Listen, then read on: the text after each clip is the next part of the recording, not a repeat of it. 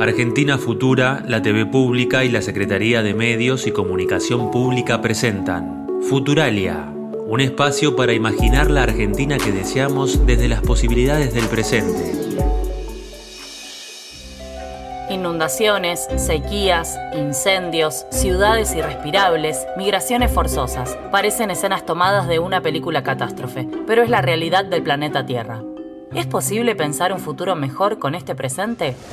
El futuro del planeta Tierra realmente lo imagino en caída de cómo estamos. Es un poco peor el actual. Un poco desordenado. Si seguimos así, eh, contaminando el planeta, me imagino un lugar oscuro. Sería un poco más sucio. Y Yo siento que si seguimos así, en un futuro no vamos a existir. El planeta va a morir. Me imagino el planeta Tierra devastado así como vamos. Y creo que el futuro, si no se cambia de mentalidad, eh, no es bueno, no es promisorio para nosotros.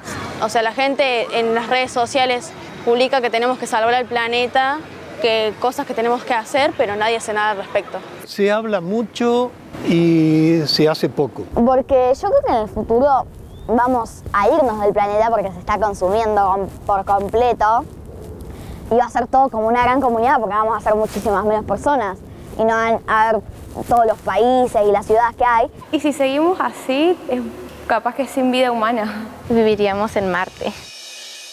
Si seguimos así vamos a tener que abandonar la Tierra. Así de claro y contundente lo plantean las y los jóvenes de todo el país. El desarrollo sostenible es una exigencia de las nuevas generaciones. Argentina necesita crecer, industrializarse para generar trabajo y reducir los niveles de pobreza. El dilema es que toda actividad productiva genera impacto ambiental. Sergio Chousa, investigador y economista de la Universidad de Buenos Aires, y el ingeniero forestal Martín Mónaco, director nacional de bosques del Ministerio de Ambiente y Desarrollo Sostenible, son dos de los especialistas a los que les preguntamos cómo superar esta tensión. También consultamos a la ingeniera Liliana Molina Tirado, subgerente de Energía y Movilidad del Instituto Nacional de Tecnología Industrial, INTI, y al economista Hernán Lechar, director del Centro de Economía Política Argentina.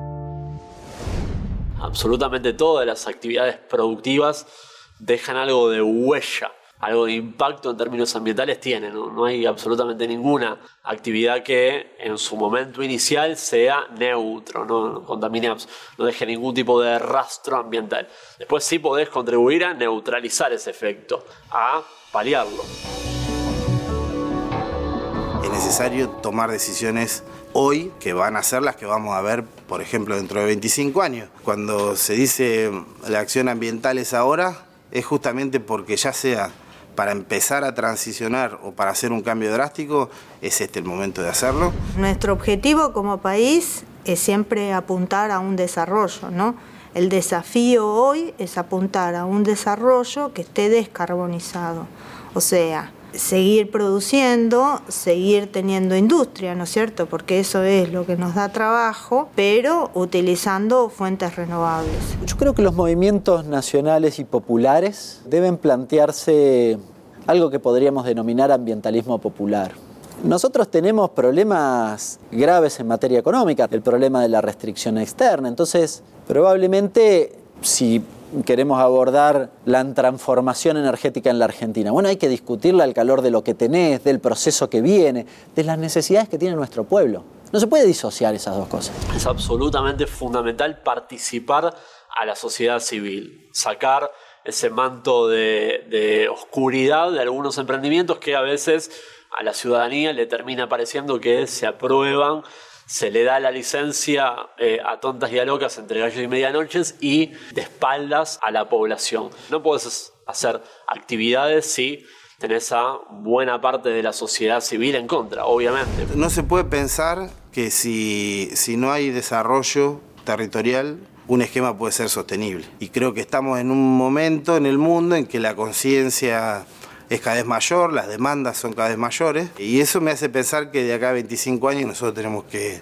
tener un mundo más inteligente. Es necesario, si no, por este camino vamos rumbo al colapso, no tengo dudas. Por este camino vamos rumbo al colapso, no tengo dudas. Vivir en un ambiente sano es un derecho establecido en la Constitución argentina. El desarrollo humano y las actividades productivas deben satisfacer las necesidades presentes sin afectar a las generaciones futuras. Cuando era joven, eh, la verdad que no, no me preocupaba el medio ambiente, no parecía infinito. En realidad no, no, no me preocupaba el medio ambiente, ahora me empiezo a preocupar.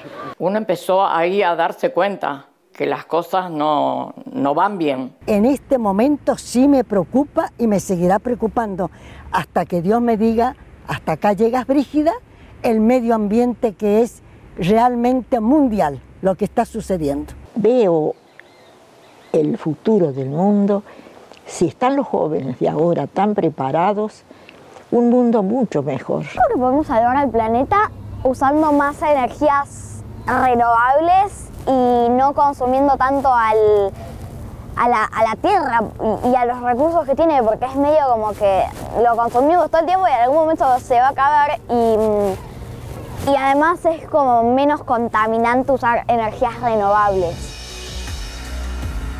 En la economía globalizada, el dilema particular de la Argentina y de todos los países en desarrollo es que para crecer se necesitan dólares. Las divisas ingresan con el comercio exterior porque Argentina exporta materias primas. La frontera agroganadera avanza y con el desmonte se pierden los servicios ecosistémicos de los bosques. La deforestación aumenta la temperatura de la tierra.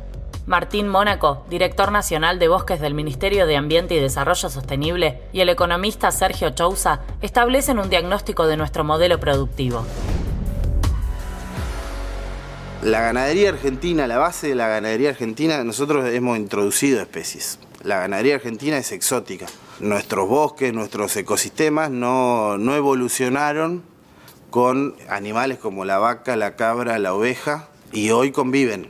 Como son exóticas, como fueron introducidas, son un factor de disturbio, porque el ecosistema no, como te decía, no evolucionó con, esas, con esos animales y por lo tanto la afectación de esos propios animales sobre el ecosistema es realmente un disturbio que hay que manejar. El avance de la frontera en términos de la explotación agrícola también es todo un tema, ¿no? Yo creería que incluso es aún más complicado porque tenés que generar consensos con privados.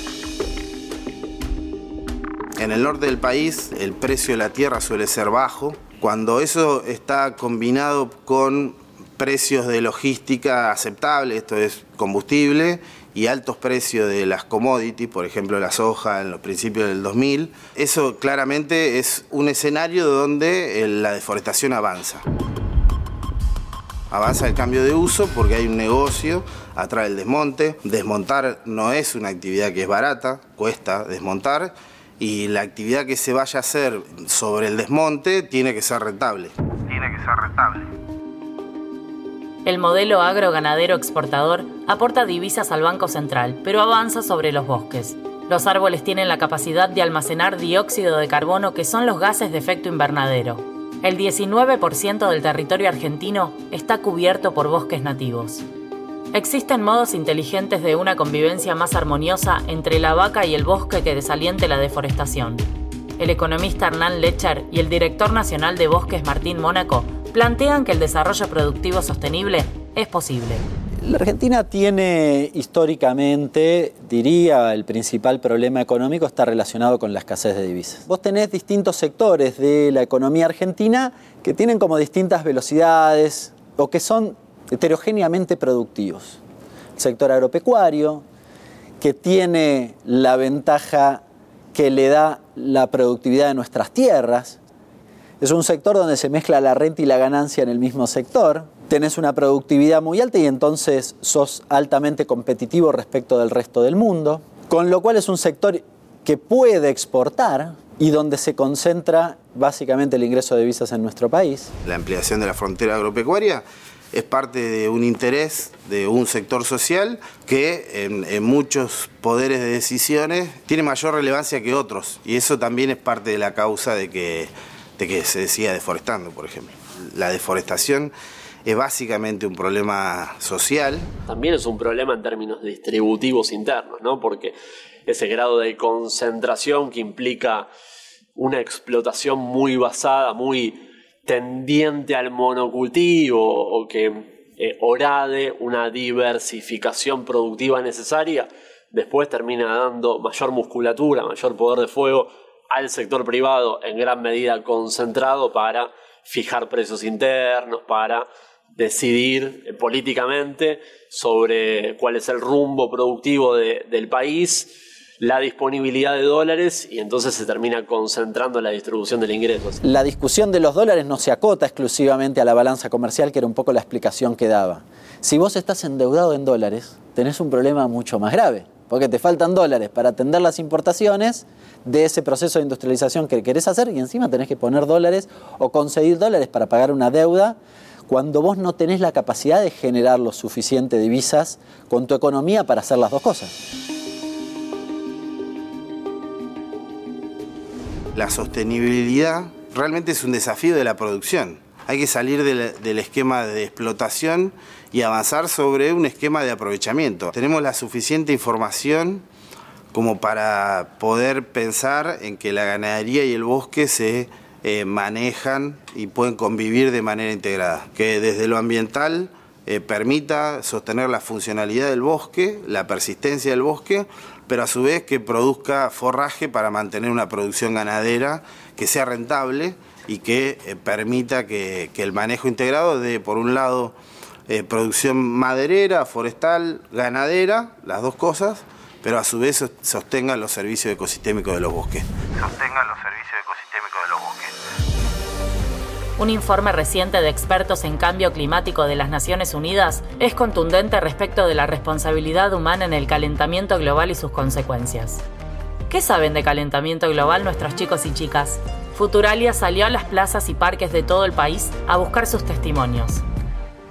Cuando ensucias el país, cuando ensucias el mundo, eh, la capa de ozono se va como desperdiciando, se va como rompiendo. Entonces creo que eso es el calentamiento global. Sube la temperatura por la cantidad de contaminación que hay en nuestro planeta, producido por los motores de los autos, por las fábricas, la quema de basura, tala de árboles tiene que ver con la basura que nosotros tiramos al medio ambiente, que contaminamos. El principal que lo produce es el ser humano. Sube la temperatura del planeta y se van derritiendo los polos. De los bosques se incendian y así, cosas así. Humos de, bueno, de las islas están rompiendo, evaporando la capa de ozono y nos vamos a quemar todos con el sol.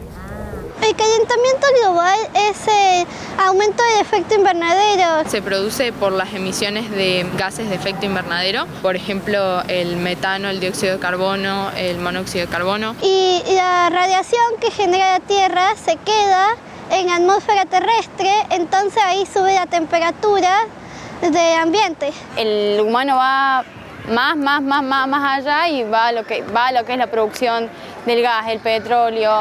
Y esa para mí es una de las razones principales por la que cual hay mucho calentamiento global, el ser humano.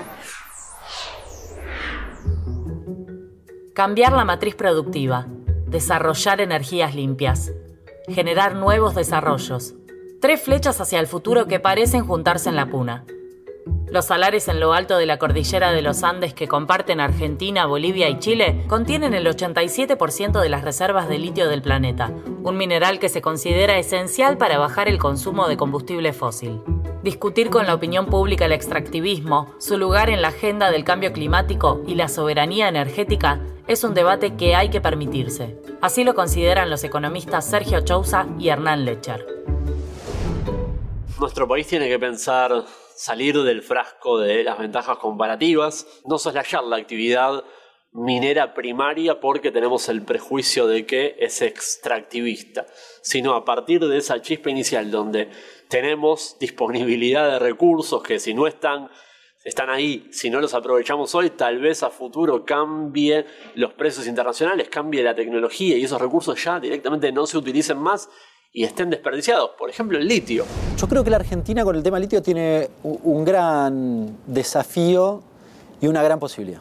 Creo además que en esta etapa en particular, diría que se han alineado los planetas, lo digo en clave ideológica, para ser honesto, se han alineado los planetas. Vos tenés en Bolivia un gobierno como el de Arce que quiere potenciar la explotación del litio y con los que la Argentina tiene mucha sintonía desde hace rato viene nuestro país desde el Ministerio de Ciencia, desde Producción, desde IPF, discutiendo con el gobierno boliviano cómo avanzamos en procesos de producción similares y recientemente se ha sumado el Chile de Boric. Empezar a generar una densidad, un volumen de actividades productivas donde vos puedas ir desarrollando proveedores, ir de a poquito, sumando financiamiento para dar un salto de calidad en materia tecnológica, ir radicando empresas, que esas empresas empiecen a escalar en la cadena productiva, sumando eslabones para ir sumando actividades más industrializadas. Que la parte industrial no esté escindida de la parte de, de la primera eslabón del proceso productivo. Porque si eso sucede, la Argentina, Chile, Bolivia la vemos pasar. Desde la reforma constitucional argentina de 1994, las provincias son dueñas de sus recursos naturales. Entrevistamos a la ingeniera en minas Mabel Aspires, formada en la Universidad Nacional de Catamarca, quien trabaja en el yacimiento de litio del Salar del Hombre Muerto, en Antofagasta de la Sierra.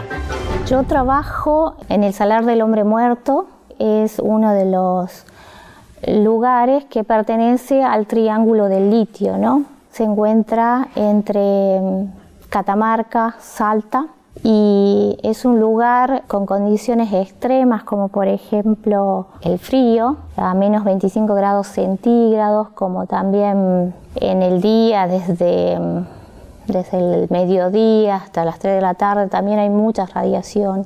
Y es un lugar con un paisaje hermoso si bien es tipo desierto pero tiene todos los colores que pueda haber y también la riqueza que tiene ese lugar, tanto mineral como de la gente. El litio tiene un potencial alto, va a seguir creciendo, tanto Argentina y las provincias como Catamarca, Salta, Jujuy, serán expuestas al mundo, ¿no? Caminar por, por Antofagasta de la Sierra, por el Salar del Hombre Muerto, es sentirse orgulloso como, como catamarqueña poder decir, bueno, de acá se va a producir carbonato de litio al mundo. Eso es, soberanía, ¿sí? Eso es eh, hablar de lo importante que serán estos pueblos a nivel del mundo, ¿no?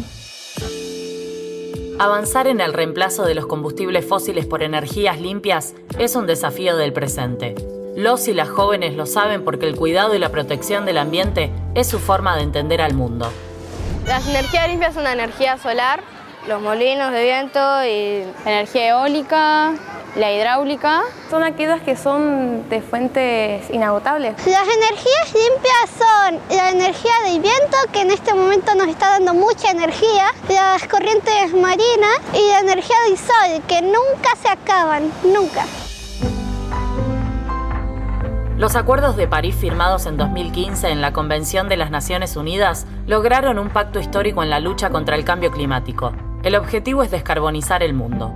El acuerdo agrupa a todos los países en una causa común, realizar los esfuerzos necesarios para revertir el curso actual del calentamiento global. Para cumplir este acuerdo se inicia en el mundo la llamada transición energética, el desarrollo de las energías limpias en reemplazo de combustibles fósiles. El economista Sergio Chousa y la ingeniera Liliana Molina Tirado del INTI analizan las obligaciones de nuestro país frente a las necesidades de crecimiento. También suma su mirada el director nacional de bosques, Martín Mónaco.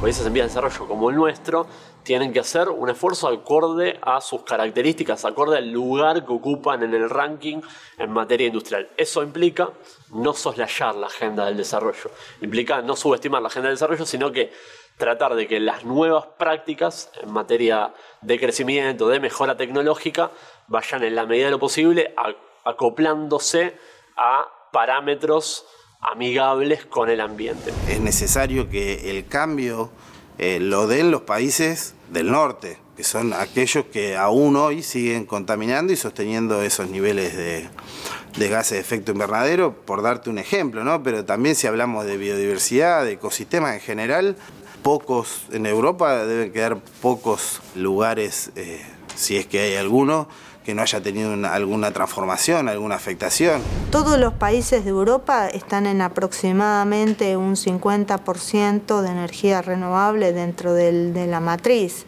la verdad es que no se ha llegado a una matriz 100% renovable, ¿sí? Porque, porque bueno, son muchos años y todo nuestro sistema está pensado en consumir ¿no? energía en forma continua.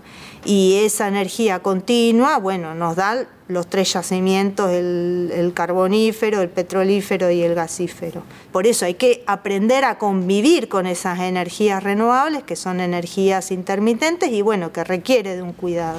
Argentina tiene una dependencia de combustibles fósiles, principalmente vinculados al gas natural, hoy en día muy motorizados cada vez más a través de la producción de no convencionales en la cuenca de, Vaca Muerta y, también otro tipo de cuencas, con mucho potencial también de a futuro explotar recursos offshore. Ir generando una mutación en esa matriz va a tomar muchos años. Yo creo que hay que potenciar sobre todo el uso de energías de transición. El gas natural dentro de las fósiles son están consideradas como energía de transición. La verdad que la geografía de nuestro país es una bendición porque tenemos mucho sol, tenemos muy buen viento de muy buena calidad, eso nos da que podamos generar energía a partir de la energía solar, a partir de la energía eólica y tenemos biomasa también en la, en la región norte. Y hay centrales térmicas a partir de biomasa seca y a partir de biogás y algunas centrales térmicas combustionan biogás a partir de residuos sólidos urbanos. El desafío hoy es apuntar a un desarrollo que esté descarbonizado. O sea, seguir produciendo, seguir teniendo industria, ¿no es cierto? Porque eso es lo que nos da trabajo, pero utilizando fuentes renovables. Utilizando fuentes renovables. No es cuestión de echar culpas, pero quizás es un buen momento para asumir responsabilidades. Son los países desarrollados quienes más contaminan, pero el planeta es uno solo, y las consecuencias las pagamos los y las habitantes de todos los países. No hay justicia social sin justicia ambiental. El cuidado del ambiente es un desafío de la producción. Yo creo que la Argentina ya ha empezado el proceso de, transición energética. Lo ha empezado con la energía eólica, lo ha empezado con litio, lo ha empezado con, con el hidrógeno verde. No es en términos de volumen aún tan representativo, pero ese proceso ha arrancado. Creo que tiene que plantearse una agenda con plazos determinados de cómo, de cómo hacer ese proceso transicional. Y acá yo tengo una posición tomada. Creo que esa agenda, esa discusión, esos plazos no pueden estar escindidos de nuestras reservas en vaca muerta. Si nosotros pensamos en que la solución, por ejemplo, para los bosques nativos es crear parques, crear reservas, no tocar, no intervenir, tratar de dejar eh, que el bosque no haga nada en sí. Ahí primero tener un problema social, eso excluye a la gente, no es diferente a un esquema de sojización del norte, donde eh, la soja también excluye a la población, la población rural argentina del norte está asociada a los bosques, eso lo sabemos, lo vemos, donde hay comunidades, hay bosque. Si uno cierra el bosque en términos de que no, de no tocar nada, eso tiene un montón de problemas sociales. Tampoco eso te garantiza que resuelvas la cuestión ambiental. Y tenemos que empezar a, empezar a cambiar esos paradigmas que nos ayuden a ser más flexibles en algunas cosas y corrernos siempre de los extremos.